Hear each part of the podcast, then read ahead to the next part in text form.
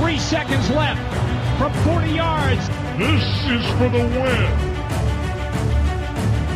Timeout. Timeout was taken. Hallo und herzlich willkommen zu einer neuen Folge Icing the Kicker, dem NFL-Podcast in Kooperation zwischen dem Kicker und der Footballerei. Wir haben NFL Week 6 bereits im Visier, bedeutet ein Drittel der Regular Season ist dann schon um. Krass irgendwie, wie schnell das immer geht. Apropos immer, wir schauen in dieser Folge wie immer auf die spannendsten Duelle des kommenden Wochenendes in der NFL. Mein Name ist Kutsche und wie immer bin ich natürlich nicht alleine. Mit dabei ist heute Detti von der Footballerei. Moin Detti. Hallo Kutsche, du bist ja Fan von äh, Begriffen, die so ein bisschen aus der Mode gekommen sind und ich habe direkt vor dieser Podcast-Aufnahme in einer Fernsehzeitschrift, apropos aus der Mode gekommen, den Begriff Einfallspinsel gelesen. Da musste ich gleich an dich denken. Das ist sensationell, oder? Absolut. Einfallspinsel ist ein Wort, das ich schon, also Jahre, glaube ich, nicht mehr gehört habe, aber es ist underrated. Sollte man öfter benutzen. Ja, ja. Alles andere als ein Einfallspinsel ist unser Grille vom Kicker. Moin Grille. Ich grüße euch, Servus, danke für die schönen Worte. Äh, Grille, sagt man in Franken dann Einfallspinsler? Na, das, sagt man, sagt man, das sagt man auch ganz normal Einfallspinsel. Oder, oder man einfach, sagt halt gar nicht. Oder man sagt halt einfach, du Schosch. Das bedeutet ungefähr das Gleiche. Okay. Apropos Schorsch, das ist das erste, was ich mit euch besprechen möchte, weil es einfach noch mal in Perfektion die Dimension der NFL klar macht. Ähm, und zwar Matt Rule. Das war bis Montag der Head Coach der Carolina Panthers, wurde dann wegen Erfolglosigkeit gefeuert. Äh, und gestern habe ich auf Twitter eine Zahl gesehen, die ich unfassbar finde. Der Junge hat halt noch vier Jahre Vertrag bei den Panthers und wird bis dahin jeden Monat 48 Monate lang 834.000 Dollar verdienen fürs Nichtstun, Grille. Beim Kicker wird man tariflich ja auch wirklich fürstlich bezahlt, aber das sind nochmal Summen, das ist unfassbar, oder? Also knapp eine Million äh, Dollar pro Monat 48 Monate lang, also vier Jahre lang fürs Nichtstun. Head Coach in der NFL müsste man sein, oder?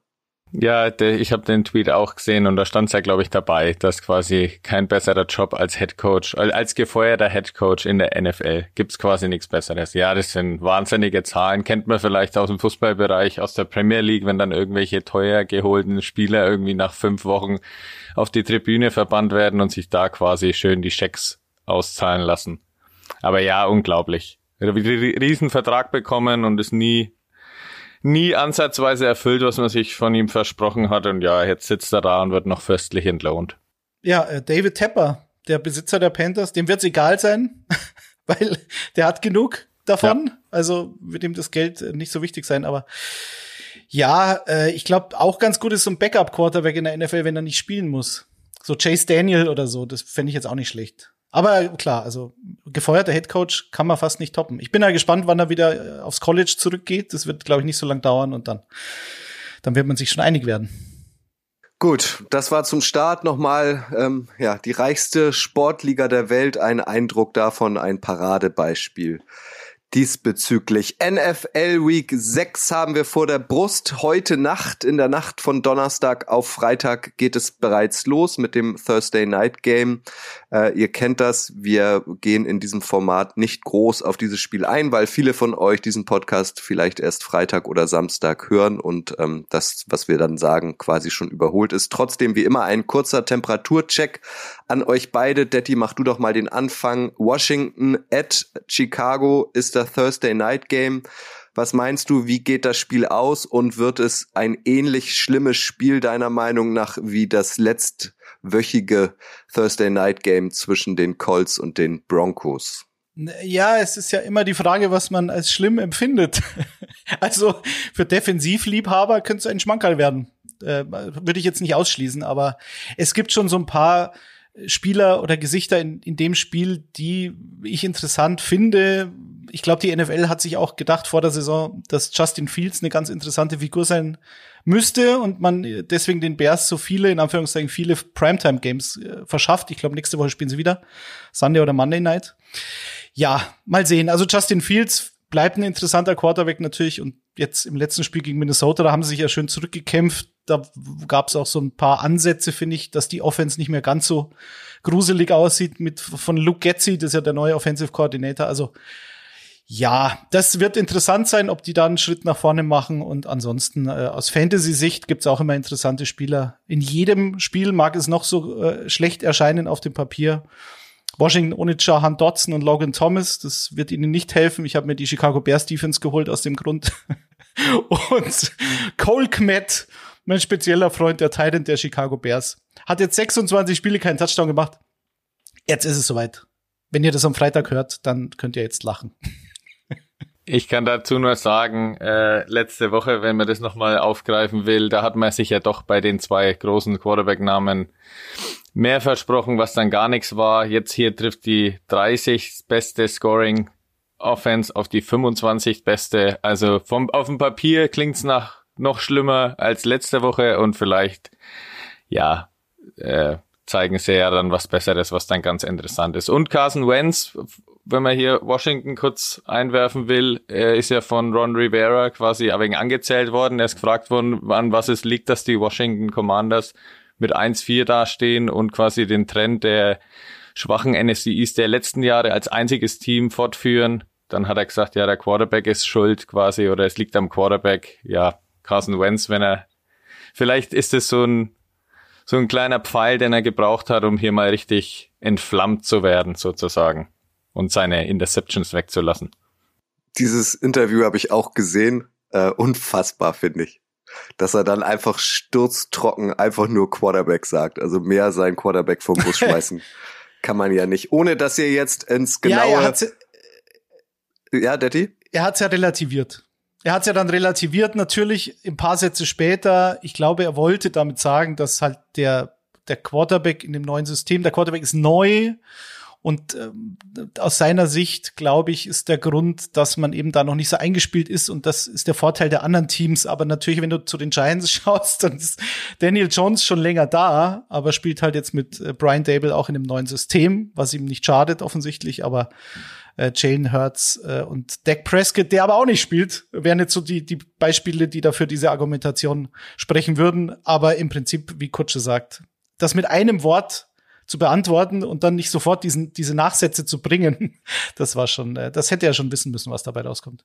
Ohne dass ihr jetzt einen genauen Ergebnistipp abgebt, das machen wir bei den folgenden drei Spielen. Ähm, sagt uns aber eure gefühlte Tendenz. Wer gewinnt heute Nacht, Grille? Bei mir ist die Tendenz, ich habe es gerade ja angedeutet, auch wenn Justin Fields im letzten Spiel gegen die Vikings am Ende vier Scoring Drives vor dem entscheidenden Fumble dann ähm, da gut aufgespielt hat, denke ich, dass Carson Wentz diesen Quarterback-Satz oder dieses Quarterback-Wort seines Trainers als Anlass nimmt, um nach vier Niederlagen die Washington Commanders mal wieder zu einem Sieg zu führen. Ja, ich gehe mit den Bears. Ähm, ich sage knapp, defensiv lastig, kein Ergebnistipp, aber die Bears spielen zu Hause, das reicht mir dann schon. Man merkt, da schwingt bei Daddy auch sehr viel Fantasy-Hoffnung mit, weil er sich ja die äh, Bears-Defense geholt hat. So, wir wollen ein bisschen ähm, konkreter auf drei Spiele eingehen des kommenden NFL-Wochenendes. Drei Spiele, die auf dem Papier wirklich ähm, Spannung hervorrufen. Das eine ist das Duell der Buffalo Bills bei den Kansas City Chiefs. Dann haben wir noch die Cowboys bei den Eagles ausgewählt und das Monday Night Game Broncos bei den Chargers. Lasst uns anfangen. Bills at Chiefs, Sonntag 22.25 Uhr unserer Zeit geht lo geht's los. Das Duell Josh Allen gegen Patrick Mahomes. Da geht's um die Vorherrschaft in der AFC. Grille treffen deiner Meinung nach die beiden besten Teams der NFL da aufeinander? Aufgrund der letzten Duelle, die es zwischen den beiden gab. Wir erinnern uns natürlich an die Divisionals in diesem Jahr mit dem unfassbaren 42 zu 36, als 13 Sekunden vor Schluss die Chiefs quasi schon ja, mit dem Rücken zur Wand standen und Mahomes da nochmal aufgedreht hat, sie in die Overtime geführt hat in 13 Sekunden, um da dann eben das 42 zu 36, was ja schon zeigt, dass diese Powerhouses ja in den letzten Jahren Chiefs, wissen wir ja auch, die Bills in den letzten Jahren sich da krass entwickelt haben. Also allein das spricht schon dafür, dass es krass ist und genauso auch die Bilanzen der beiden Teams in der Saison stehen beide bei 4-1. Die Bills haben 152 Punkte schon aufs Parkett gelegt. Die Chiefs, obwohl man irgendwie im Gefühl hat, dass die Offense ohne Tyreek Hill vielleicht ein bisschen stottert, haben 159 Punkte, also sogar sieben mehr schon hingestellt. Ja, also das ist AFC non plus ultra und wahrscheinlich eine Vorschau aufs AFC-Finale, wenn man so will. Wird ja auch in den Medien ständig gespielt und das ist aus ganz platt gesprochen aus neutraler Sicht ein Kracher, auf den sich jeder Football-Fan einfach freuen muss und das muss man sich reinziehen. Also irre. Ja, äh, bin ich, äh, also sehe ich genauso. Natürlich würde auch sagen, momentan die beiden besten Teams in der AFC. Sorry, Eagles, aber zu denen kommen wir ja nachher noch. Ja, wie du schon gesagt hast, die beiden besten Scoring Offenses der Liga. Äh, was ich interessanter finde, weil das eine ist naheliegend, auch bei den Chiefs natürlich ein bisschen überraschend, dass sie den, den Abgang von Tyreek so verkraftet haben, wenn man so will, bis jetzt. Ich glaube aber trotzdem, dass es ihnen im Verlauf der Saison dann doch, dass sie es dann doch noch spüren werden, weil sie einfach in Anführungszeichen einfacher zu verteidigen sind. Wenn du es natürlich so machst, äh, wie am letzten Spieltag und Travis Kelsey viermal alleine in der Endzone rumstehen lässt, dann hilft dir das auch nicht so, dann ist Tyreek auch egal. In so einem Spiel gegen Buffalo könnte es natürlich schon ein Faktor sein. Ich finde äh, defensiv, wenn man es betrachtet, die Passing Yards, die beide Teams pro Spiel zulassen, da sind die Bills auf Platz vier, also die viertwenigsten, und die Chiefs auf Platz 24. So, also da haben wir da schon mal so ein so eine Andeutung, dass es für die Bills vielleicht leichter sein könnte, den Ball durch die Luft zu bewegen, was ihnen ja genau äh, ins Konzept passt, weil das ja ihre ihre DNA ist, Big Plays, vor allen Dingen Passspiel, äh, wobei sie flexibler geworden sind, finde ich, äh, als letztes Jahr. Also sie können, wenn sie müssen, auch über den Lauf gehen, über Singletary. Sie können aber auch so wie letzte Woche gegen Pittsburgh, wenn man es ihnen so leicht macht, dann natürlich ähm, komplett alles durch die Luft zerstören. Was den Lauf betrifft, glaube ich, werden wir nicht viel sehen, Grille, weil beide Teams die zweit- und drittbeste Laufdefense haben. Also ich glaube, da könnte das meiste durch die Luft gehen, oder? Ja, also bei beiden Quarterbacks sowieso und dann, wie du schon angedeutet hast, das ist wird ein passlastiges Spiel, denke ich, mit natürlich eingestreuten Läufen, ist ja klar, braucht man auch. Aber ansonsten geht da sehr viel über die Luft und Mahomes wird natürlich wieder hoffen, dass äh, Kelsey seine äh, da annähernd anknüpfen kann. Ich meine, der hat nur 25 Reception Yards gebraucht für vier Touchdowns. Also da kennt man von Kelsey ja auch noch mehr Yards, dass er das eigentlich noch abreißen kann. Das kann vielleicht da sogar noch steigern. Was natürlich abgestellt werden muss von den Chiefs, gerade gegen eine Bills Defense, die nur 61 Punkte zugelassen hat. Also das ist auch richtig stark und ist mit insgesamt mit Sicherheit das komplette, das komplettere Team als die Chiefs aktuell. Da wird es natürlich auch darauf ankommen, dass zum Beispiel auch Juju Smith-Schuster, der letzte Woche ja extrem viele Drops hatte, wo dann Holmes, weiß ich nicht, drei, vier Mal probiert hat hinzuwerfen und die ersten drei hat er, glaube ich, alle fallen lassen. Da muss natürlich, ja, auch, Nee, eben. Also das ist noch ein richtiger Struggle bei ihm. Er probiert's immer weiter auf ihn, aber da kennt man von Chuchu eigentlich auch eine andere Qualität. Das kriegt er irgendwie noch nicht so hin und das wird langfristig und dann auch in dem Spiel eben wichtig sein, dass man Holmes hier auch äh, zwei, drei reliable Targets quasi hat. Wenn man ähm, mal nur auf die Quarterbacks schaut, Josh Allen, Patrick Mahomes, ähm, wir hoffen natürlich, dass sie sich nicht schwer verletzen. Deswegen wird uns dieses Quarterback-Duell wahrscheinlich auch in den nächsten Jahren noch begleiten. Wer hat eurer Meinung nach einen größeren Impact auf seine Mannschaft? Ähm, wer ist wichtiger fürs ganze Team, weil er ein Spiel eventuell allein entscheiden kann? Seht ihr da Josh Allen bei den Bills oder Patrick Mahomes bei den Chiefs? Das ist, Nein, das verlang das bitte nicht. also ist in, den, in der NFL-Geschichte über die ersten fünf Jahre als NFL-Spieler sind die beiden in den Top 5 der meisten Offensive Touchdowns ever. Ich glaube, Mahomes ist auf Platz 3 und Josh Allen auf Platz 4. Der eine hat 159 Touchdowns, also Total Touchdowns, auch Rushing Touchdowns sind da dabei und der andere 151. Also Kutsche, ich kann es dir nicht beantworten. Und ich glaube auch bei beiden ist schon klar, wenn du da, wie in den meisten Teams natürlich, den Quarterback rausnimmst, dann bröselt die Offense komplett zusammen. ich denke, das kann man auch in dem Fall so sagen, weil beide nichts gegen Devin Singletary, nichts gegen Edwards Hilaire oder Jarek McKinnon oder wer auch immer. Das ändert sich ja Woche für Woche, da sozusagen der Haupt-Running Back äh, an dem Spieltag ist. Aber da, also diese, diese Offense wird nicht durch das Laufspiel getragen und hat auch keine Basis durch das Laufspiel sozusagen, auf die man sich dann zurückfallen lassen könnte. Sie, wenn sie es machen müssen, können sie auch können sie auch über den über den den Lauf kommen und können den Gegner über den Lauf schlagen, aber das ist nicht das Fundament der jeweiligen Offense, deswegen äh, sich beide einfach auf Augenhöhe fertig, oder, Grille? Ja, ich bin genau gleich. Vielleicht, keine Ahnung, wenn man so will, hat man Holmes vielleicht manchmal in ausweglosesten Situationen irgendeinen verrückten, äh, verrückten Haken noch drin oder einen verrückten Pass irgendwie, wo er schon halb umfliegt und den noch irgendwie wegkriegt. Aber Josh Allen ist ja genau das Gleiche. Der ist vielleicht schon halb getackelt, läuft dann noch los. Also das ist sowas von auf Augenhöhe. Dazu passt auch eine ganz interessante Statistik. Das wird jetzt das 80. Pflichtspiel für Mahomes für die Chiefs und das 42. Heimspiel. Und in jedem Heimspiel ist Mahomes von den Buchmachern in Las Vegas der absolute, also der Favorit gewesen. Und jetzt ist das erste Mal so, dass Mahomes in ein Heimspiel geht und nicht Favorit ist. Also quasi Allen mit den Bills da etwas höher eingestuft wird. Das sagt ja auch schon, dass es ist zwar eng, aber es sagt auch schon, dass beide extrem wichtig sind und ja, also nimm einen raus, dann ist natürlich ein Riesenloch beim jeweiligen Team da. Apropos äh, Josh Allen, äh, wir kommen zum Side Fact, äh, Rubrik Stammtischwissen. Ähm, einer der besten Kumpels von Josh Allen ist auch Quarterback und zwar äh, Sam Darnold ähm, der ursprünglich von den Jets gedraft, gedraftet wurde ähm, und jetzt bei den Panthers genauso trostlos ein Dasein verbringt äh, wie Baker Mayfield und Co. Äh, die trainieren auch in der Offseason zusammen, äh, fahren zusammen in Urlaub und zu dicken Kumpels geworden ähm, sind sie rund um den Draft 2018. Allen ähm, an siebter Stelle damals von den Bills gedraftet, Darnold, wie erwähnt, ähm, in der ersten Runde an dritter Stelle von den New York Jets. Ähm, also die sind äh, dicke Kumpels. Ich würde sagen, Daddy, äh, zumindest sportlich profitiert Sam Darnold wahrscheinlich mehr von Josh Allen als andersrum, oder? Ja, vermutlich. Und äh, wer weiß, was aus Josh Allen geworden wäre, wenn er Adam Gase als ähm, Offensive Mastermind genossen hätte in seinen ersten Jahren und nicht Brian Dable. Das jetzt, wo du es so sagst, das äh, hätte ja durchaus passieren können. Also das sind immer die Schade, lustigen, Sam.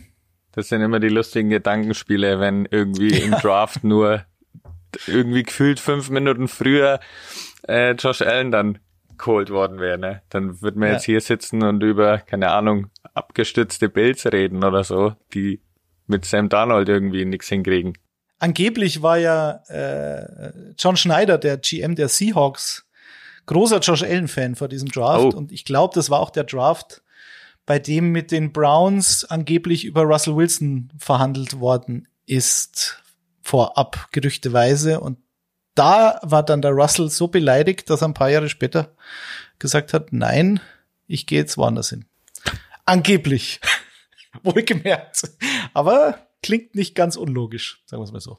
Russell Wilson, der wird uns in dieser Folge auch noch begegnen, allerdings ein bisschen später. Lasst uns mal das Bills at Chiefs Spiel abschließen euer Ergebnistipp, Grille? Wie geht es aus? Ja, also was anderes als natürlich, wenn die Defenses auch ihre Spiele machen, das wird jetzt vielleicht kein 100-Punkte-Spiel, aber ja, also dass irgendwie beide für 30 Punkte mehr äh, da sind bei ja auch bei dem bei Bills Seite natürlich Stefan Dix und Gabe Davis, wenn er dann nur einen seiner zwei Monster Touchdowns der letzten Woche hinkriegt, dann geht da viel und Mahomes mit Kelsey natürlich, das ist schwer zu stoppen, gerade wenn sie in die Red Zone kommen. Also ich sage jetzt mal 35 zu, es wird knapp. Die Chiefs sind ja auch bekannt für, selbst wenn sie mal mit 14 Punkten hinten liegen, dass sie das noch aufholen können. Das sage ich 35, 32 für die Bills. Ich gehe mit den Buchmachern von Las Vegas. Ja, du bist der Fuchs. Ich äh, sag 34, 27 für die Bills, weil diese Passing Defense für Buffalo spricht und so eindeutig für Buffalo spricht. Ich glaube, die Secondary der Chiefs hat echt Probleme. Das hat man äh, gegen die Raiders und Davante Adams auch gesehen. Also ich glaube, die sind gerade, was so Deep Shots anbetrifft, schon durchaus anfällig mit ihren jungen Cornerbacks. Mm, und auf der anderen Seite Travis Kelsey als Argument, da sage ich, okay, die Bills haben in diesem Jahr schon gegen Baltimore gespielt und Mark Andrews ist mit Kelsey, die beiden sind mit Abstand die besten Titans in der Liga, auch statistisch. Und der hatte in diesem Spiel zwei Catches für 15 Yards. Also ich glaube, dass diese Bills Defense auch in der Lage ist, Travis Kelsey einigermaßen in Schach zu halten. Deswegen gehe ja. ich mit Buffalo. Ich sehe das wie ihr. Die Bills Defense ist für mich im Vergleich zur Chiefs Defense im Vorteil. Allerdings steigt das Spiel im Arrowhead. Also es ist ein Heimspiel für die mhm. Chiefs. Deswegen habe ich mich für ein 30-27 für die Chiefs an dieser Stelle entschieden. Aber ich glaube, da sind wir uns einig. Es ist alles möglich, oder? Ja. Ja. Yo. Correct. In dem Spiel immer, ja. Alles möglich gefühlt ist auch im Sunday Night Game dieser Woche. Ähm, das steigt in der Nacht von Sonntag auf Montag unserer Zeit um 2.20 Uhr. Es ist ein Division-Duell in der NFC East, die längst nicht mehr die NFC Least ist, äh, wie in den letzten Jahren, sondern ähm, man kann da mittlerweile wieder recht ansehnlichen Football schauen. Es geht um das Duell der Dallas Cowboys bei den Philadelphia Eagles. Die Eagles sind bekannterweise noch ungeschlagen, stehen bei 5-0. Bei den Cowboys läuft's mit Backup-Quarterback Cooper Rush aber auch überraschend gut. Die haben jetzt zuletzt vier Siege am Stück gefeiert. Das wird ein schönes, knackiges Duell, Grille, oder? Also gerade weil du gesagt hast, ja quasi noch ungeschlagen, im Grunde sind die Dallas Cowboys ja auch noch ungeschlagen, weil mit Cooper Rush, äh, da gibt's ja auch immer die schönen Grafiken mit dem Eagles-Logo und dann taucht von unten Cooper Rush hoch, der als einziger eben auch selbst in seiner Karriere bei 5-0 steht wie die Eagles und jetzt eben viermal in Folge mit den Cowboys erfolgreich war. Also das ist ein NFC East-Kracher natürlich, der für beide natürlich zeigen wird, okay, äh, wie so eine kleine Vorentscheidung, naja, Vorentscheidung nicht, aber so ein kleines erstes Antasten in Richtung Division-Sieg. Das wird natürlich hier ja sehr, sehr spannend. Vor allem Cooper Rush, äh, nur mal kurz dazu, äh, macht es grundsolide, hat nur vier Touchdown-Pässe zwar, aber hat noch keine in Interception und bei der Monster-Defense der Cowboys, auf die wir ja noch zu sprechen kommen, reicht es, um eben vier Siege in Folge zu haben. Also ja, wird, wird mega spannend und Cooper Rush spielt ja auch. Dak Prescott war mal kurz im Gespräch vor paar Tagen, aber Mike McCarthy hat jetzt gestern gesagt, ja, sie bereiten sich mit Cooper Rush vor, der wird auch spielen. Also, das ist dann schon geklärt. Ja, das wäre wär, wär vielleicht, ähm, äh, ja, es ist schade, finde ich, dass Dak Prescott noch nicht fit ist. Es ist auch für die Cowboys schade, weil es eben so eine, naja, so, so eine Vorentscheidung eine frühe Art davon zumindest sein kann. Und sollten die Cowboys mit Cooper Rush jetzt wirklich nochmal gewinnen, dann, dann ist ihnen wirklich alles zuzutrauen, glaube ich, weil das bedeutet, dass die Defense sogar so eine Offense, die ja sehr kreativ ist, die sehr schwer zu verteidigen ist, wenn du so einen extrem mobilen Quarterback hast, der auch als Pässer zugelegt hat, liegt natürlich dran, dass er zwei sensationelle Wide Receiver hat. Ähm, und, und AJ Brown nicht mal dieses, dieser Alpha-Receiver äh, momentan ist. Mich würde es nicht überraschen, wenn der ein groß, großes Spiel hat gegen Dallas, weil die letzten Wochen war es eher Devonta Smith, der ja letztes Jahr ein First-Round-Rookie war. Also das Talent war ja immer unbestritten. Aber ich glaube, dem tut's auch sehr gut, dass er jetzt so einen, so einen klassischen Ex-Receiver an seiner Seite in der gleichen Offense hat. Also, wenn sie das schaffen, die Cowboys, wird's, dann sage ich Hut ab, über, so richtig überraschen wird's mich nicht, weil die Eagles hatten letzte Woche gegen Arizona gerade die Defense ein bisschen enttäuscht, finde ich. Also haben kaum Pass Rush äh, generieren können, haben wahnsinnig lange Drives zugelassen von, von Arizona und Arizona hat sich dann im Endeffekt so ein bisschen selbst ins Knie geschossen am Ende. Also da waren sie schon fast fällig. Was natürlich für Philly spricht, ist das Heimspiel. Äh, ich habe nochmal den Wetterbericht gecheckt. Also es, es scheint schön zu sein, Sonntagabend in Philadelphia. Äh, nicht so wie gegen Jacksonville Kutsche vor ein paar Wochen. Aber selbst da, in so einem strömenden Regen und in dem gefühlten Monsun, haben sie ja gesagt, okay, dann läuft halt Miles Sanders für 150 Yards. Und Miles Sanders ist jetzt Vierter in der NFL, natürlich hauptsächlich auch wegen diesem Spiel.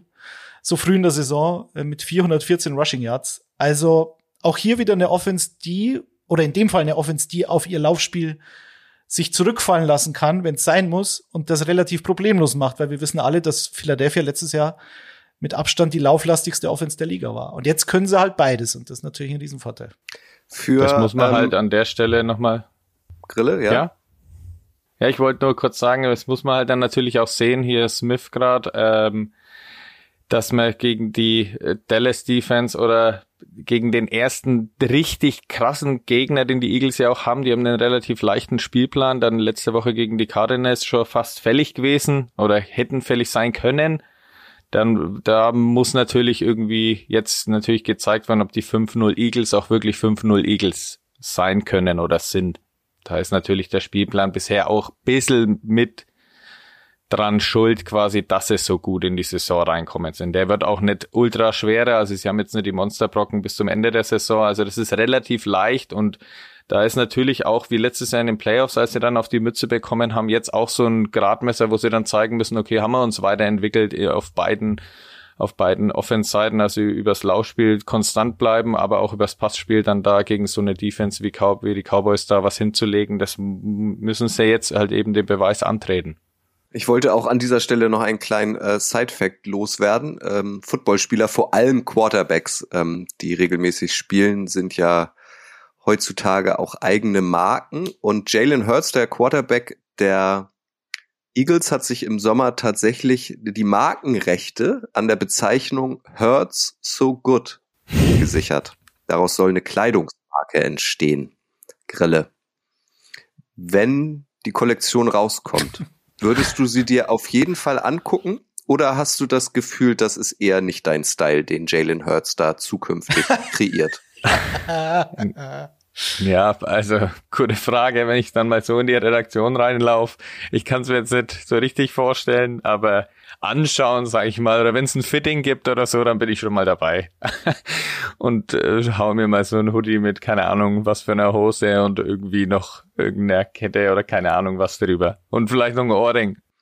Hurts, Daddy, hurts so gut. Hätte man da nicht was Besseres draus machen können? Ähm, hast du vielleicht eine Idee, du alter Wortspieler? Baby don't hurt me, hurts me zum Beispiel. Hathaway wird sich freuen. Ja, aber da wird sich JJ Watt auch freuen vor allen Dingen. Und TJ auch, beide. Ja. Grille, dir liegt noch was auf der Zunge. Ich sehe das, ich sehe das. Nee, ich, ich habe gerade immer im Kopf, ich habe Bilder vor mir, wie in welchen Farben, abstrusen, äh, keine Ahnung was. Also da gibt's ja wahnsinnige Möglichkeiten, die da kann er sich richtig ausspinnen. Und wie gesagt, ich schaue es mir dann an und man kann ja online manchmal bei Seiten sich irgendwie hinprojizieren und dann die Klamotten über einen drüber stülpen oder so, so ein Online-Internet-Fitting. Äh, wenn es da ja, dann mal Screenshots also, gibt. Du bist also Fitting. Du klingst, du klingst sehr alt gerade, Grille, das weißt schon, gell? Ja, so was soll ich machen? Also ihr mit eurem Fitting, das ist nichts für mich. Ja, ich komme aus Franken, also da geht man halt in die Stadt und so und dann heißt es irgendwie auch, ja, ich brauche Jacken und dann hol, hol ich mir halt Jacken. so Gut. ist es nämlich. So, so funktioniert es. Ja. Gut, ich versuche das an dieser Stelle zu retten, meine eigene Schuld. Äh, und äh, natürlich sind wir wieder seriös jetzt. Detti, du hast das Wetter angesprochen. Äh, das soll gut sein ähm, in Philadelphia, also zumindest nicht doll äh, Regenschlag. Trotzdem ist es ja nie ein, Zuckerschlecken für die auswärtige Mannschaft bei den Eagles anzutreten. Die Eagles ähm, gehören zu den leidenschaftlichsten Fans in der NFL. An dieser Stelle wird dann auch immer gern erwähnt, dass sie sogar den Weihnachtsmann ausbuhen. Also was glaubst du, können die Cowboys mit Cooper Rush bestehen in Philadelphia? Wie ist dein Ergebnistipp? Also ich sage, dass die Cooper Rush Saga beendet wird am, äh, am Sonntag. Und ich glaube, dass die Eagles gewinnen, weil sie eben, wie du sagst, zu Hause spielen, weil sie ein gutes Laufspiel haben, wenn es sein muss, weil sie aber sehr kreativ in der Offense sind, weil sie die meisten explosiven Plays in der ganzen Liga haben. Also ich glaube, sowohl was das Passing als auch das Rushing anbetrifft. Und äh, ja, obwohl sie eigentlich nur gegen die Minnesota Vikings gewonnen haben, das haben wir wieder das Schedule, was, was Grille schon angesprochen hat. Also das einzige Winning-Team, das sie geschlagen haben, waren die Vikings. Ähm, und das war gegen Kirk Cousins in Primetime. Da wissen wir auch, das wissen wir was, alle. Was, was meistens passiert. ähm, aber gut, die Eagles haben elf Takeaways, also elfmal den Ball erobert. Sie hatten letztes Jahr insgesamt 16. Und deswegen gehe ich mit den Eagles, weil ich glaube, da kommen ein paar dazu und Cooper Rush ist auch mal fällig und wird den Ball an den Gegner geben und die Eagles gewinnen 20 zu 17. Also ich bin da, ich bin da auf der ganz anderen Seite. Ich sag, die Eagles sind quasi das erste Mal fällig, trotz Heimspiel ja. und alles. Aber ich habe es ja jetzt schon ein paar Mal angedeutet, die Defense, der, du hast mit Dorrance Armstrong einen drin, der als einziger schon zwei Kicks geblockt hat, Fumble äh, erreicht. Dann über Micah Parsons haben wir noch gar nicht gesprochen, der steht mit seinen 6-6 Tackles for Loss und Quarterback Hits in allen drei Kategorien unter den Top 3 Spielern. Also äh, der ist quasi nicht aufzuhalten. Let letzte Woche hat er, glaube ich, am Ende dann sogar noch mit irgendwie Leistenverletzung gespielt und ist trotzdem noch durchgebrochen. Also wahnsinniger Spieler, auf den müssen sich die Eagles auch einstellen und ja, dann kommt natürlich allgemein noch dazu, die haben in keinem Spiel als einziges Team mehr als einen Touchdown zugelassen. Also die haben 17, 16 und zweimal 10 Punkte nur zugelassen. Und um zu gewinnen, brauchen die Eagles, denke ich, mehr als 17. Also, und ich sehe es jetzt gerade eben nicht. Ich gehe da mit der Cowboys Defense und mit allen möglichen krassen Plays, die sie in allen Lagen ja hinzaubern können. Deswegen sage ich hier 24 zu 17 für die Cowboys. Und Cooper Rush bleibt ohne Interception. Krille, sag mal bitte dreimal ganz schnell hintereinander 6, 6. 6, 6, 6, 6, 6, 6. Ah, sehr gut. Das als Audiosnippet hätte ich das. ja, genau. Als Klingelton. Ich habe mir äh, vorher auch 2017, Detti, für die Eagles Oh. notiert. Ist ja fast ein bisschen langweilig, deswegen erhöhe ich an dieser Stelle auf 23, 20. für die Eagles. Race. Race. Gehen Sehr wir da gut. mit? Gehen wir da mit beim Poker bei dem Race? Ja. Das müsst, Keine Ahnung. müsst ihr selbst Ich kenne mich entscheiden. nicht aus mit dem Poker. Okay. Ich glaube aber auch, dass die Eagles gewinnen. Aber man weiß es nicht. Na schau, dann Man sind wir weiß schon es nicht. zweit. Auch äh, die, Ja. diese unsere großartigen Ergebnistipps werden wir im Laufe der nächsten Tage auch nochmal auf Social Media euch präsentieren. Ihr seid dann herzlich dazu eingeladen, euren eigenen Ergebnistipp abzugeben, uns zu bejubeln oder uns für unsere Tipps zu bepöbeln, wie ihr mögt. Das Monday Night Game. Darüber wollen wir auch noch sprechen. Das findet statt in der Nacht von Montag auf Dienstag 2.15 Uhr unserer Zeit. Auch das ist ein Division-Duell. Diesmal bewegen wir uns in der AFC West Grille. Broncos Chargers. Vor der Saison hätte ich mich, glaube ich, auf ein Riesenduell gefreut. Ähm, mittlerweile bin ich, ähm, wenn man sich die Performance dieser beiden Teams anschaut, irgendwie persönlich ein bisschen ernüchtert. Die haben mich beide enttäuscht. Geht's dir auch so? Ja, also extrem geht's mir ge genauso wie mit wie, wie dir. Wir haben ja vor zwei Wochen, glaube ich, schon mal über die Broncos geredet. Da habe ich ja schon gesagt, eher, ja, was Russell da so aufkocht bislang ist, naja, teils ungenießbar und es ist ja gerade mit dem letzten Thursday Night Game äh, nicht besser geworden. Also was da bei den Broncos alles noch nicht stimmt, was natürlich nicht allein Russell anzukreiden ist. Äh, Nathaniel Hackett muss er auch noch mehr zeigen, dass er als Head Coach überzeugen kann oder da irgendwie einen richtigen Plan verwirklicht. Und ja, bei den Chargers ist es irgendwie dasselbe Lied wie seit Jahren. Die gehen da eigentlich in jede Saison rein und jeder hat die groß am Zettel, sind in allen Bereichen gut aufgestellt und das kriegen sie irgendwie immer nicht so richtig gebacken, finde ich. Also bei dieser Broncos Offense jetzt mal gesamt als Offense zu bezeichnen und nicht nur das Problem Russell Wilson. Die Offense ist halt eine absolute Katastrophe in der Red Zone. Also sie haben irgendwie, ich glaube, knapp über 20 Prozent ihrer Red Zone Auftritte mit einem Touchdown abgeschlossen. Ich glaube, das nächste Team ist so bei plus minus 40 Prozent. Das ist desaströs. Dann hast du natürlich diese, diese ganzen äh, Geschichten mit der Playclock, äh, gerade in den ersten Wochen, die ganz, einen ganz schlechten Eindruck auch für den neuen Head Coach hinterlassen hatten, äh, weil das vermittelt das Gefühl, dass du überfordert bist. Als jemand, der eben äh, als Playcaller und Head Coach irgendwie so viele äh, Verantwortungen trägt am Spieltag, dass er dann noch auf die Playclock achten muss oder auf, auf die Frage, wann nehmen wir ein Timeout und wann lassen wir es, wann müssen wir schneller spielen, wann spielen wir No Huddle und so weiter. Also diese Probleme sind ja bekannt. Bei Russell Wilson ich weiß es nicht, weil diese Offense keinen Rhythmus hat. Die hat kein, die hat eben dieses Fundament, was ich vorhin schon angesprochen hatte. Das haben die nicht und das wirkt alles, äh, alles völlig unrund und das ist sehr komisch, weil du natürlich mit Jerry Judy, Cortland Sutton und, und KJ Hamler ja eigentlich sehr gute Waffen hättest. Und dann kommen noch so unerklärliche Dinge dazu, wie halt im Spiel gegen Indianapolis, wo du halt, was dann auch extremst ausgeschlachtet worden ist natürlich, an der, an der Goal-Line in der Red Zone wieder stehst und dann beim entscheidenden Versuch Russell Wilson einen, mit so einem Pick-Play wäre er völlig frei gewesen, hat mich ein bisschen an den Spielzug von Seattle im Super Bowl gegen die Patriots erinnert. Ja. Nur da hat der Receiver-Kollege von KJ Hamler diesmal besser geblockt als damals bei den Seahawks. Also der, der Pass wäre einfach gewesen. Russell Wilson sieht ihn aber nicht, guckt nicht mal hin und forciert den Pass dann auf Cortland Sutton in der Endzone gegen Stefan Gilmore, der mal Ende, ähm, NFL Defensive Player of the Year war. Das ist noch gar nicht so lange her. Also das sind so, so, so Brain Farts, die man sich nicht erklären kann und das müssen sie schleunigst in den Griff kriegen, weil sonst wird der Stuhl des Head Coaches heiß und Russell Wilson wird dann bei den Heimspielen regelmäßig ausgebuht. Der einzige Vorteil ist, sie spielen halt jetzt in, in Los Angeles und der Heimvorteil der Chargers ist ja relativ überschaubar. Also das tut ihnen, glaube ich, ganz gut, den Broncos diesmal. Ich habe noch äh, zu Wilson, also er hat ja Hamler, glaube ich, im, im Spiel auch schon mal an anderer Stelle vergessen, also irgendwie nicht gesehen, wo man sich ja irgendwie denkt, okay, so ein All-Star wie Russell Wilson müsste ja eigentlich irgendwie Optionen B, C, D auch scannen, gerade wenn er dann ein, zwei Mal in der Pocket auch noch hin und her sich bewegt, aber das hat er irgendwie nicht drin. Und dazu habe ich irgendwie gestern noch einen Artikel gelesen, dass quasi von Wilson, also Wilson von sich selbst auch vielleicht zu viel verlangen soll. Also er meint dann irgendwie alles retten zu müssen und macht dann dadurch genau die Fehler. Also jetzt soll irgendwie Nathaniel Hackett mit seinem Team irgendwie darauf einwirken und quasi Russell dazu bewegen, dass er halt nur das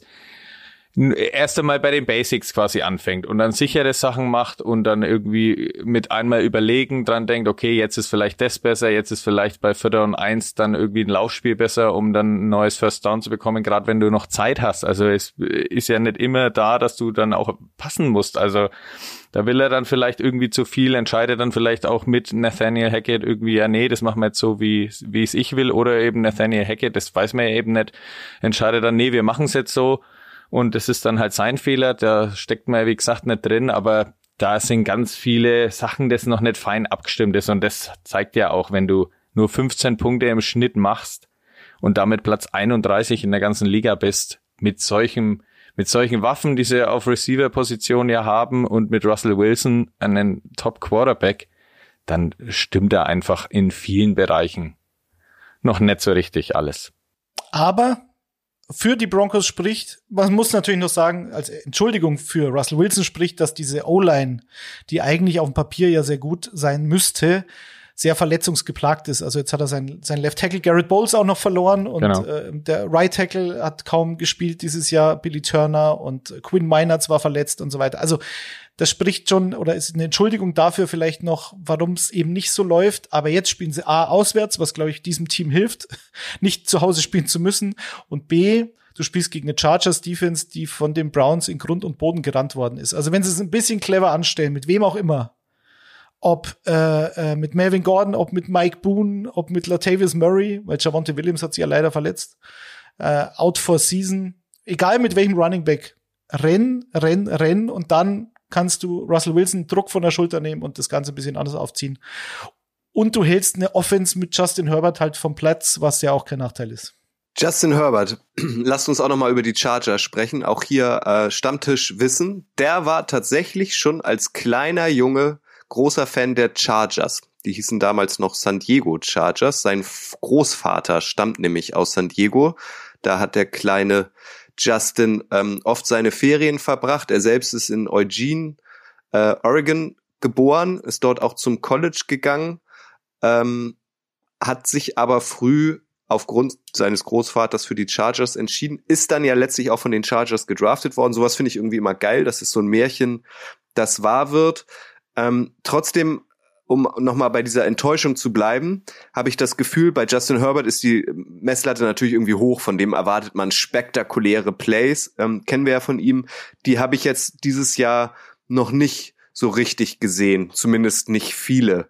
Ich habe so ein bisschen das Gefühl, seit er damals bei den Chiefs ähm, einen verpult bekommen hat und dann irgendwie auch unter Schmerzen ähm, mit Rippenauer gespielt hat, ist der so ein bisschen gehemmt. Geht's euch auch so oder beäuge ich den in euren Augen zu kritisch?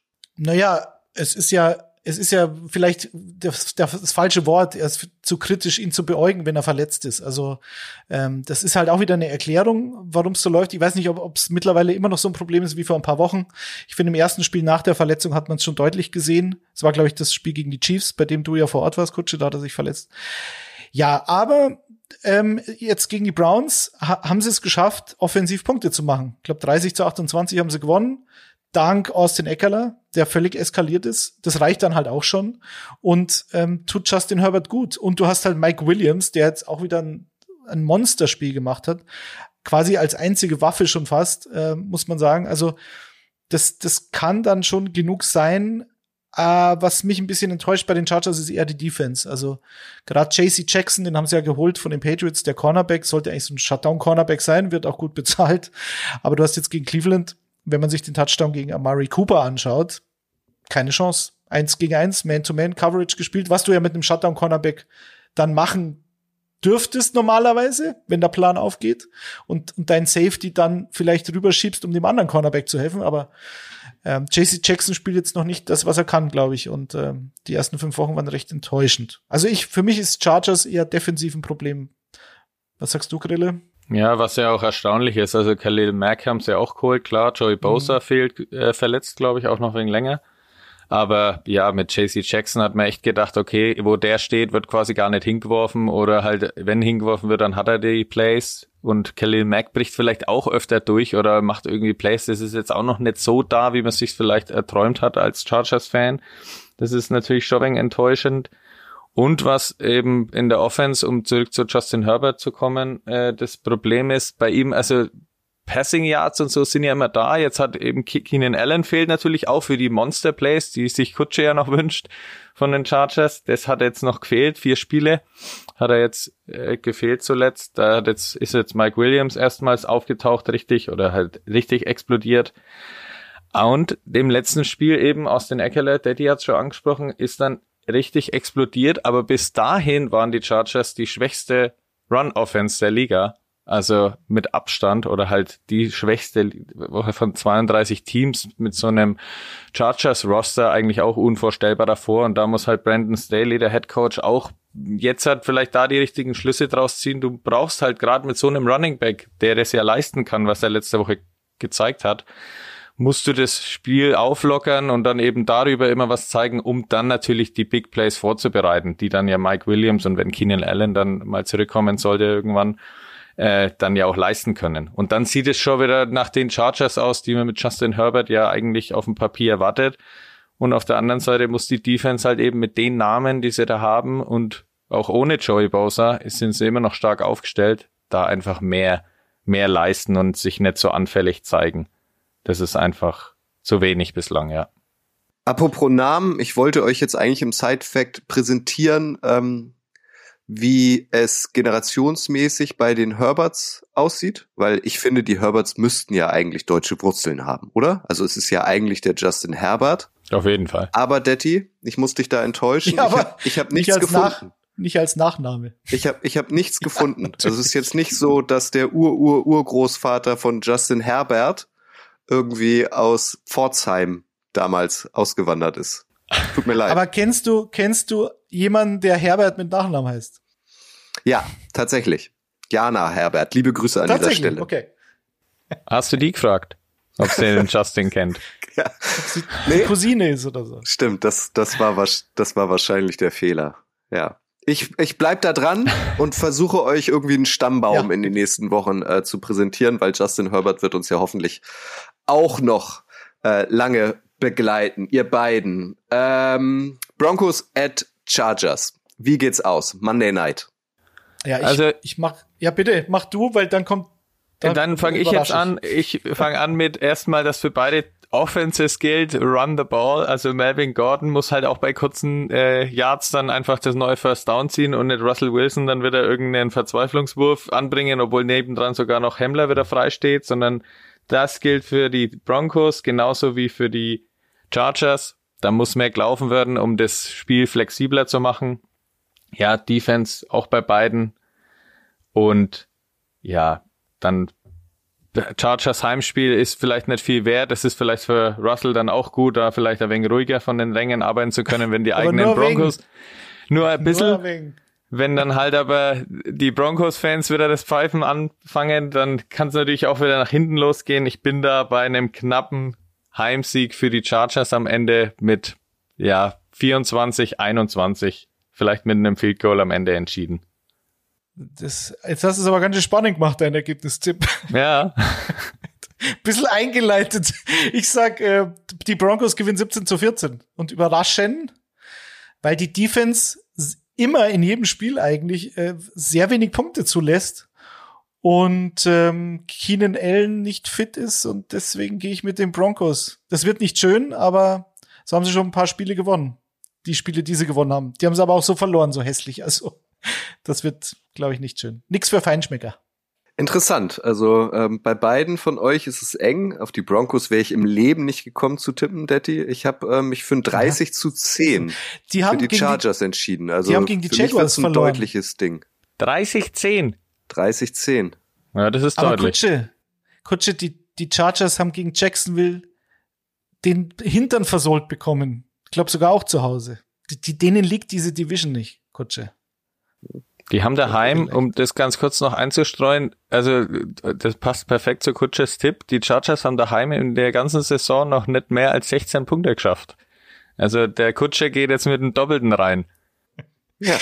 Du bist so einen ja Doppelten mag ich eh am liebsten. also ja, der knallt mehr. Ja, genau. Ich glaube, das ist, das ist schön formuliert. Ich glaube, die Chargers lassen es knallen und ich glaube, die Krise bei den Broncos wird noch größer ist alles nur Glauben.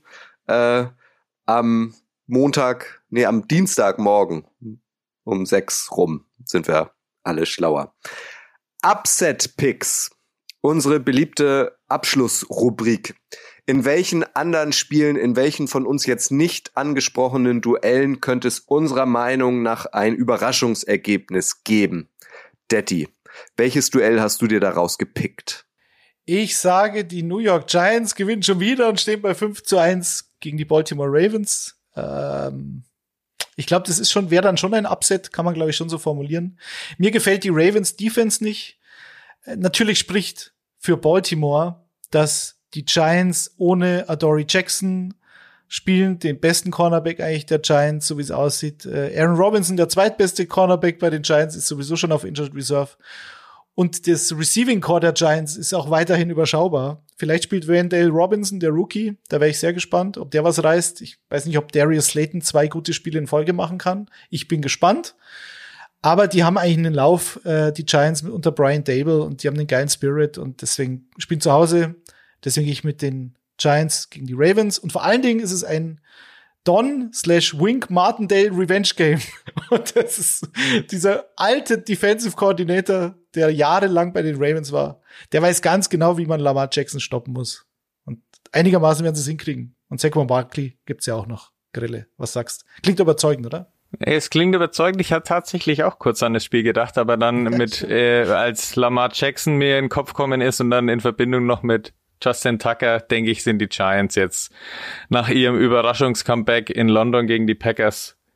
Ja, das holen sie nicht. Also 5-1 die Giants, das hätte ja niemand gedacht vor der Saison. Aber du glaubst ja, aber es, die ja. haben die, die haben die Packers geschlagen. Deine ja, Packers. Ja, meine Packers, da wäre ich auch, ich habe auch kurz überlegt, ob ich als Upset-Pick die New York Jets mit ihren 3-2 bei den Packers als Upset für die Packers machen soll, aber das kann ich mich natürlich nicht trauen. Na, Und es wird auch nicht passieren, ne, ganz klar. Ja, Aber das habe ich gegen die Giants in London auch gedacht. Also ja. Aber ich habe mich dann dafür entschieden, dass der Upset der Woche quasi ist. Wir haben über das Spiel schon gesprochen, dass die Eagles quasi nach ihrem 5-0-Start eine ja relativ halt immer die ganze Zeit zurückliegen werden gegen die Cowboys und da einfach nicht mehr zurückkommen können. Deswegen ist die Enttäuschung dann in den Eagles-Fangesichtern geschrieben. Gerade im Heimspiel, da gehen sie ja alle rein, die Spieler, die Fans mit hier, wir holen das gegen die Cowboys und deswegen habe ich hier die, den ersten Eagles-Upset der Regular Season, dass da 5-1 und dann mal gegen den ersten richtig, richtig guten Gegner da die erste Enttäuschung dasteht mich entschieden und damit gegen die Packers, weil das konnte ich, wie gesagt, nicht übers Herz bringen. Wer war ein bisschen besserer Upset gewesen? Ich habe mir noch ein anderes Duell rausgesucht. Mir, mir haben tatsächlich die Patriots letztes Wochenende imponiert, auch wenn es nur gegen die Lions ging. Aber die Lions waren zu dem Zeitpunkt ja das offensivstärkste Team, überraschenderweise der NFL. Und ich glaube, dass die Patriots ähm, jetzt auch bei den Browns gewinnen. Aus einem Hauptgrund, ihr wisst, ich bin großer Fan des Wortwitzes, weil ich glaube, für die Browns wird es jetzt, Achtung, Zappen Duster, Bailey Zappi, so spricht man ihn, glaube ich, aus, ist ja jetzt neuerdings Quarterback der New England Patriots, äh, nachdem Mac Jones ähm, äh, auf der äh, verletzt ist, genauso wie ähm, jetzt komme ich Brian Hoyer ähm, Bailey Zappi, ich glaube, die Namen müssen wir uns merken. Und ähm, für die Browns wird's Zappin Duster ähm, gegen die Patriots. Ich glaube, die setzen ihren Lauf fort und Olle Belichick ähm, wird uns überraschen, weil auch die Browns, finde ich, mal wieder äh, gemessen an dem Personal, was sie haben, äh, enttäuschend. Ja, sie schießen sich halt immer ein bisschen selber ins Knie. Da sind sie nicht die Einzigen. Den Begriff hatten wir heute schon mal. Also von dem her die können auch bei 4-1 oder 5-0 stehen, habe ich am Montag in der Sendung schon gesagt. Äh, übrigens zum Thema NFC East ein Nachhörtipp. Falls ihr mögt und sowieso schon im Podcasten drin seid, dann hört euch noch die Montagssendung der Footballerei an. Da haben wir ein bisschen genauer auf die drei 4-1 bzw. 5-0 Teams in der NFC East geschaut. Äh, auf die Washington Commanders jetzt nicht so. Aber gut. Wen es interessiert, hört gern rein. Aber das ist mir nochmal aufgefallen, Detti, als du ähm, eben meintest, dass die, dass die Giants ähm, die Ravens deiner Meinung nach schlagen können. Eigentlich ist es fast egal, finde ich, wie das Cowboys-Eagles-Spiel ausgeht und ob die Giants jetzt gewinnen oder nicht. Aber nehmen wir mal an, die Giants gewinnen, dann stehen sie bei 5-1. Nehmen wir mal an, die Cowboys äh, gewinnen gegen die Eagles, dann stehen die Eagles auch bei 5-1. Ähm, genauso wie die Cowboys. Also stellt euch das mal vor. Also hätten wir drei Teams mit 5-1 in diesem Konstrukt und das in der NFC East das zeigt wieder, finde ich, in Perfektion, wie schnelllebig die NFL eigentlich auch ist und wie geil unter Umständen auch das Draft-System sein kann, dass Mannschaften, die gefühlt zwei, drei Jahre völlig abgehängt waren, dann auch innerhalb kürzester Zeit wieder zum ernsthaften Footballteam werden können. Das, das macht, finde ich, das Konstrukt NFL auch nochmal ähm, gut sichtbar, oder? Absolut, gerade wenn du diese ganzen Tabellen anschaust, da hast du dann Divisions drin, wo es irgendwie vier Teams mit negativen Record gibt, was man vor der Saison schon nicht gedacht hat bei dem Personal, was dann manche haben. Und äh, von der NFC East, dass da drei Teams jetzt gerade so dastehen und zusammen nur zwei Spiele verloren haben. Also unglaublich. Und das zeigt halt eben, Kutsche, du hast das schon bestens formuliert. Das macht's Jahr für Jahr aus und da kann jedes Franchise sich in kürzester Zeit auf einmal umdrehen und man fragt sich, okay, krass, wie ist das jetzt passiert? Naja, dass die Eagles eine gute Offseason gespielt haben äh, oder oder hingelegt haben, da waren sich ja alle Experten einig. Es ist jetzt tatsächlich auch so gekommen und so wird es vermutlich jetzt nicht weitergehen, aber sie sind jetzt wie immer mit einem, wenn du einen Quarterback auf einem Rookie Rookie Vertrag hast, der dann auch gut performt und so einen Schritt macht wie Jalen Hurts jetzt offensichtlich in seinem zweiten Jahr, ähm, dann, dann bist du immer für die nächsten Jahre eigentlich gut dabei, weil du halt diesem Quarterback nicht so viel Kohle geben musst, ähm, was dann irgendwann passieren wird. Aber das ist immer eine ganz gute Ausgangsposition. Es gibt natürlich aber auch genug Teams, denen hilft der, der Rookie-Vertrag auch nichts beim Quarterback, weil sie halt immer falsch draften oder weil der Quarterback das einfach nicht packt, auch über paar Jahre und du dann irgendwann vor der Entscheidung stehst, was mache ich jetzt mit dem? Ich glaube, da haben die Eagles mh, hm, vieles richtig gemacht. Und bei den Giants ist natürlich für Daniel Jones die letzte Chance. Und ähm, es die lässt sich gut an. Ja. Mit einem neuen Coach, ja. Abschließend sei wie immer nochmal erwähnt, wir stehen auf Feedback. Wenn euch dieser Podcast gefällt, dann drückt gerne auf Abonnieren beim Podcast-Dealer eures Vertrauens. Gebt gern, gebt uns gern ein paar Sterne und lasst uns gern, wenn ihr mögt, auch ein paar Fragen da wenn ihr spezielle Fragen zu einer Division, zu einem Team oder zu einem Spieler oder zu einer Formation, was auch immer habt. Ähm, Stichwort Mailback, ähm, dann äh, schreibt uns eine Mail oder schreibt uns über ähm, Social Media an. Dann versuchen wir so viele Fragen wie möglich mit in dieses Format zu nehmen und zu beantworten. Ich wünsche euch an dieser Stelle schon mal ganz viel Spaß in NFL Woche 6. Genießt es, wie gesagt. Wir haben danach schon ein Drittel der Regular Season rum. Wie schaut ihr äh, ganz persönlich, Grille Detti, wie sieht bei euch ein typischer NFL Game Day in der Regel aus? Mm, ja, Grille, ich weiß nicht, ist bei euch auch Kirchweih am Sonntag schon, oder? Bestimmt auf dem Äh, Land. du, äh, du hast, hast du den Plan geschaut oder woher weißt du das? Weil bei uns, bei uns im Frankenland in ja, unserer. ist das das gleiche wie, wie Kerwa oder ist das, das wieder ist, was anderes? nee, das ist das gleiche wie eine Kerwa und tatsächlich bei uns in Spalt mitten im Frankenland ist am Wochenende Schau. jetzt Kerwa. Also du Ja. hast es perfekt getroffen. Na, bei uns ja auch. Und das ist am Sonntag. Und da, das geht aber mittags schon los, Kutsche. Und dann ähm, werden wir da schön danach äh, mich auf, werde ich mich auf meine Couch begeben. So wird's gemacht. Ho- Holt mich mal ab als Nordlicht. Ich kenne den Begriff nicht. Was ist das? Kerber? Ist quasi, ist quasi wie ein Kerwa mit, also Ä und W, äh, ist quasi wie ein Volksfest in klein, also macht jedes Dorf auch hier im Frankenland. Die sprechen sich untereinander ab, dass nicht die Nachbardörfer untereinander in derselben Woche Kirchweih haben. Und so wandert halt quasi das Dorf dann dahin und feiert da ein Bierzelt. Und dann gibt's schön was zu essen. Und für die Kleinen natürlich irgendwie Karussell und so. Ist immer wegen was geboten. Und so sieht dann eben auch der Sonntag bei mir aus. Jetzt aktuell halt dann irgendwie davor mal kurz auf die Kerwa gehen mit dem Kleinen.